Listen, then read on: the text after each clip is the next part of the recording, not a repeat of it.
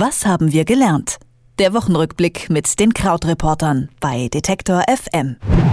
In Venezuela fürchtet Präsident Maduro um seine Position als Staatspräsident. Deutschland und Frankreich haben ihre Zusammenarbeit durch den sogenannten Aachener Vertrag nochmal betont. Und es gibt auch noch neue Zahlen zum Thema Migration in Deutschland. Politisch ist also in dieser Woche wieder sehr viel passiert. Und darüber spreche ich jetzt mit unserem Exildeutschen Christian Fahnbach von den Krautreportern. Hallo Christian. Hallo Sarah. Venezuelas Parlamentspräsident Juan Guaido, ich hoffe, ich habe ihn richtig ausgesprochen, hat sich ja gerade zum Übergangspräsidenten des südamerikanischen Staats ernannt. Jetzt kann man sagen, es ist eigentlich ein weiterer Showdown in der seit ungefähr 2017 anhaltenden Regierungskrise des Landes. Und die Lage eskaliert wohl auch gerade noch weiter. Einige sprechen auch schon von einem drohenden Bürgerkrieg. Wie hat denn die Bevölkerung in Venezuela auf die Verkündung Guaidos reagiert? Also hat er eine breite Unterstützung? Ähm, es gab dann tatsächlich sehr schnell am Mittwoch schon äh, Demonstrationen und es sieht auch so aus, als ob eine Mehrheit der Bevölkerung gegen Maduro sei. Aber ähm, das Wichtige in Venezuela, weil ähm, es eine sehr große Macht hat, ist das Militär dort und das hält noch zum äh, bisherigen Staatspräsidenten und der ähm, militärische Führer, also der Verteidigungsminister, hat gestern auch angekündigt, dass das Militär Guaido nicht anerkennen würde, sondern ähm, eben an der Seite Maduros stehen würde und Guaido für ähm, ja nicht legitim halten würde. Äh, und dann haben die auch vor einem Bürgerkrieg gewarnt. International ist es auch so, dass die Lage eigentlich nicht ganz klar ist. Also es gibt Länder, die sich auf äh, die Seite des bestehenden Machthabers stellen und es gibt Länder, die sich auf die Seite von Guaido äh, stellen und zwar ganz früh schon die USA. Ähm, das war ja wenige Minuten, nachdem er selbst sich zum neuen Präsidenten erklärt hatte. Und ähm, die EU ist aber da nachgezogen. Bei den USA hat man vor allen Dingen vermutet, dass das auch mit den Ölvorkommen des Landes zu tun hat. Venezuela hat ja die größten Ölvorkommen der Welt ähm, und dass man dann quasi da in einer guten Position sei. Gleichzeitig ähm, gibt es hier auch Stimmen, die eben sagen, naja, die ähm, USA überlegen eventuell auch, ob sie mit einmarschieren könnten oder beziehungsweise halt, ob es eine Militärmission geben könnte. Aber ähm, über das Öl ist es sogar so, dass man möglicherweise einen größeren Druck auf Venezuela ausüben kann, denn ähm, die USA importieren Öl aus Venezuela und ohne diese Tatsache kommen auch keine Devisen ins Land. Und haben sich auch deutsche Politiker, du hast ja schon gesagt, europäische Politiker, ähm, aber gibt es auch schon deutsche Politiker, die sich ganz konkret dazu geäußert haben und Haltung zeigen? Ja, die gibt es auch. Also ähm, es ist in Deutschland so, dass es tatsächlich einige linken Politiker gibt, die ähm, sich auf die Seite Maduros ge, ähm, ja, geschlagen haben. Es ist aber auch so, dass die Bundesregierung ähm, freie Wahlen in Venezuela gefordert hat.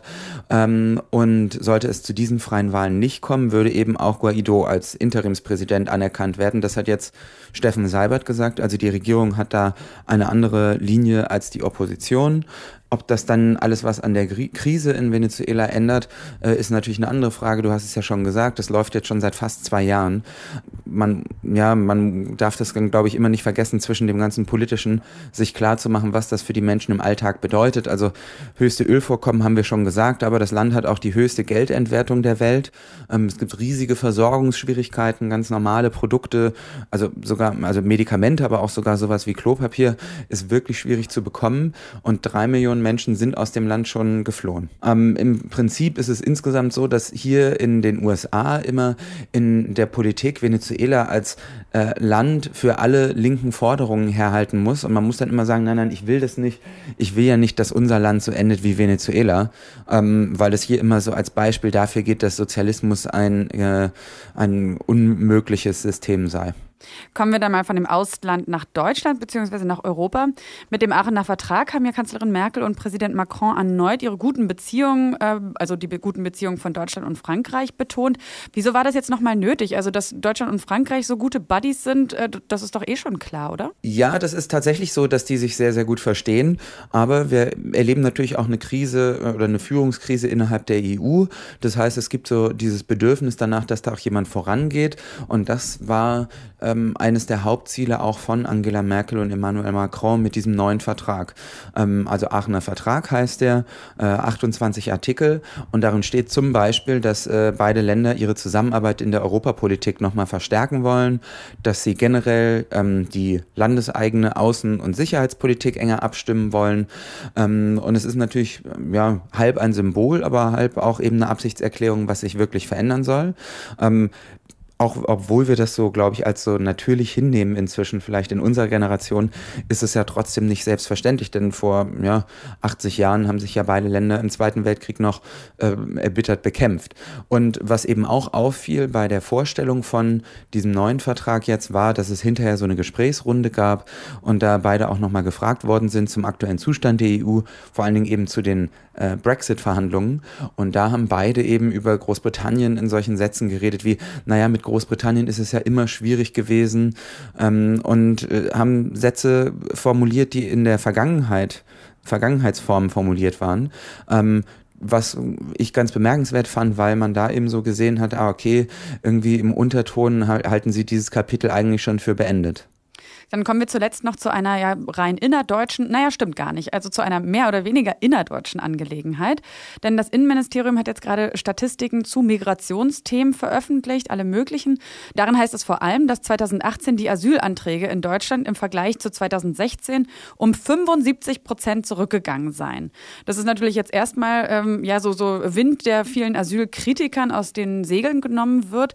Wie also mich hat das sehr gewundert, ehrlich gesagt, diese Zahlen. Wie verlässlich sind die und gibt es da vielleicht auch noch ganz andere Zahlen, Christian? Naja, also es sind äh, zumindest die offiziellen Zahlen von Innenministerium und BANF. Und ähm, jetzt kann man ja sagen, okay, ich traue dem ganz generell nie. Ähm, Gibt es ja immer wieder Leute, erleben wir auch bei der Arbeitslosenstatistik, dass Menschen sagen, sowas ist alles immer frisiert. Aber da ist, finde ich, das Gegenargument auch, dass man sagen kann, na ja, aber dann ist das ja immer frisiert. Und äh, so im Zeitverlauf, wenn sich dann bestimmte Verhältnisse ändern, dann ist das ja trotzdem noch wahr. Also diese Tatsache, dass das jetzt drei Viertel weniger sind, das ist ja ähm, durchaus reell, denn wenn wir uns mal zurückerinnern, 2016, da war ja die Debatte über äh, Flüchtlinge und Asylbewerber äh, auch schon sehr, sehr äh, auf dem Höhepunkt. Wenn man sich mal auf das Gedankenspiel einlässt, hätte es damals ja mehr Gründe gegeben, die Zahlen nach unten zu drücken, als es heute Gründe gibt. Also von daher gehen wir aus, dass diese Zahlen stimmen.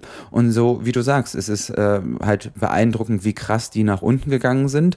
Das hat natürlich ganz stark damit zu tun, dass es in Deutschland zwar auf der einen Seite offiziell von der Politik so eine Haltung nach vorne gab, wie sehr man Leute letztlich willkommen hält, äh, heißt, aber natürlich äh, in der tatsächlichen Politik es doch schon schwieriger gemacht wurde, in Deutschland Asyl zu bekommen. Zum Beispiel eben auch dadurch, dass die Türkei die Grenzen zu Europa äh, bewachen und sehr stark dicht machen. Oder eben zum Teil auch, indem man mit Libyen zusammenarbeitet, damit weniger Leute diese Reise überhaupt antreten. Also ja, das ist jetzt nicht alles so rosig oder menschlich rosig, was da passiert ist. Vielleicht nochmal ein interessanter Punkt da, nochmal interessant, äh, sich klar zu machen, diese ähm, Obergrenze, über die wir äh, monatelang gestritten haben, als es um den Koalitionsvertrag ging, die liegt ja bei 200.000 und jetzt haben wir schon wieder diese Obergrenze äh, unterschritten.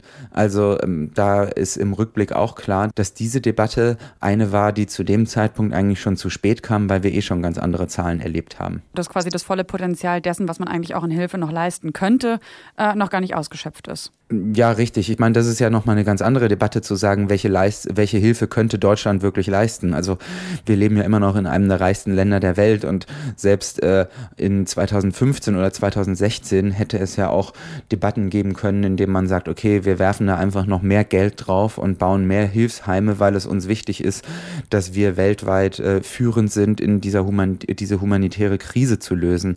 Wir führen ja diese Debatte immer noch so über Flüchtlinge, als ob äh, Menschen Menschen in irgendwelchen Drittweltländern oder in irgendwelchen Kriegsnationen sitzen und äh, so Illustrierten durchblättern und sagen, ach, Deutschland ist ganz schön, dann lasse ich mal alle Freunde und meine Familie hinter mir und gehe da mal so hin.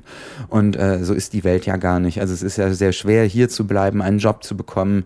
Äh, die Sprache ist schwer. Also ähm, ja, diese, diese Frage, wie viel Hilfe könnte man leisten und wann ist das Maß voll, das ist ja eine sehr, sehr ja irgendwie eine künstliche, eine, die gleichzeitig nicht so oft geführt wurde. Und unterm Strich, äh, das ist eine geklaute Formulierung, aber unterm Strich gilt ja immer noch, dass für die aller, allermeisten Deutschen die maximale Einschränkung, die sie erlebt haben durch die Flüchtlinge, war, dass mal ihr Volleyballtraining nicht in der normalen Turnhalle war. Ja, das ist natürlich furchtbar. Was diese Woche alles so los war in der Welt, darüber habe ich mit Christian Fahrenbach von den Krautreportern gesprochen. Vielen Dank, Christian. Ich sage auch danke, Sarah. Tschüss. Was haben wir gelernt? Der Wochenrückblick mit den Krautreportern bei Detektor FM.